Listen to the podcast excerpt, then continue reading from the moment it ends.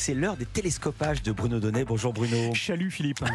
Tous les jours, Bruno, vous observez ici les opérations médiatiques et ce matin, vous pointez votre télescope sur une grande enquête journalistique qui sème le trouble au sujet des responsabilités de l'armée française dans l'enlèvement d'Olivier Dubois. Oui, vous le savez Philippe, hein, Olivier Dubois, c'est ce journaliste français pigiste pour Libération qui a été retenu en otage au Mali durant 711 jours. Il a été libéré le 20 mars dernier et ce jour-là, en pleine Assemblée nationale, la ministre des Affaires étrangères a poussé publiquement un grand ouf de soulagement. Olivier Dubois est de retour.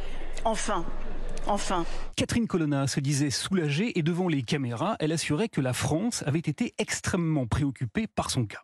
Il était euh, otage d'un groupe euh, djihadiste depuis le 8 avril 2021 et depuis le premier jour, sa libération était une priorité de la France. Et pourtant, une grande enquête menée conjointement par nos confrères de Libération, du Monde, de RFI et de TV5 Monde interroge justement sur les responsabilités de la France et plus précisément de son armée dans l'enlèvement d'Olivier Dubois. Journaliste à Libération, l'un des auteurs de cette longue enquête, Célian Massé, s'est posé une question. Que s'est-il passé le 8 avril 2021 à Gao, le jour de l'enlèvement d'Olivier Dubois? Pourquoi l'interview qu'Olivier Dubois avait prévue avec un chef de l'organisation terroriste Al-Qaïda et qui devait théoriquement durer 45 minutes a-t-elle finalement duré 711 jours? D'après les enquêteurs, Olivier Dubois avait planifié cet entretien dans la plus grande discrétion. Il croyait son travail strictement confidentiel.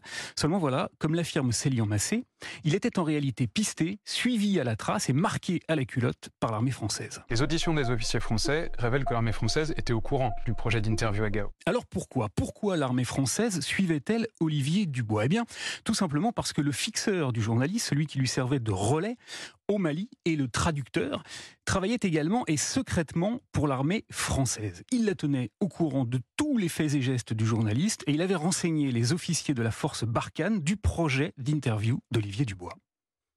Et alors, que reproche-t-on exactement à l'armée française, Bruno? Eh bien, d'après les auteurs de l'enquête, si l'armée française suivait Olivier Dubois d'aussi près, c'est parce qu'elle projetait de se servir de lui et de son interview programmée pour localiser et capturer l'émir d'Al-Qaïda. Car comme l'a dit avant-hier le responsable Afrique de Reporters sans frontières, il s'appelle Arnaud Forger, cette méthode-là ne pose apparemment pas de problème à l'armée. Il n'est pas considéré euh, euh, comme non éthique ou comme illégal le fait d'utiliser un journaliste euh, français comme cheval de Troie pour récupérer des informations sur un théâtre de guerre.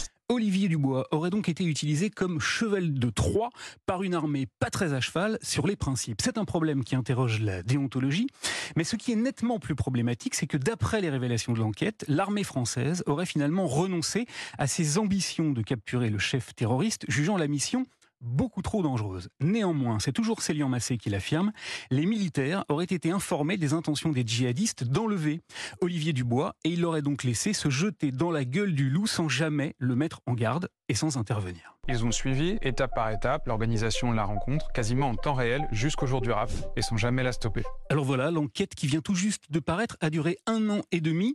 Elle a commencé pendant la captivité d'Olivier Dubois, mais ses auteurs ont tenu à la garder strictement confidentielle jusqu'à son retour sur le sol français pour ne pas contrarier sa libération. Elle est aujourd'hui disponible sur quatre grands médias et constitue un gros caillou dans les Rangers de l'armée française qui, pour l'instant, n'a pas souhaité répondre aux questions des journalistes qui lui ont pourtant demandé de nécessaires éclaircissements. Merci beaucoup Bruno Donnet. À lundi, bon week-end.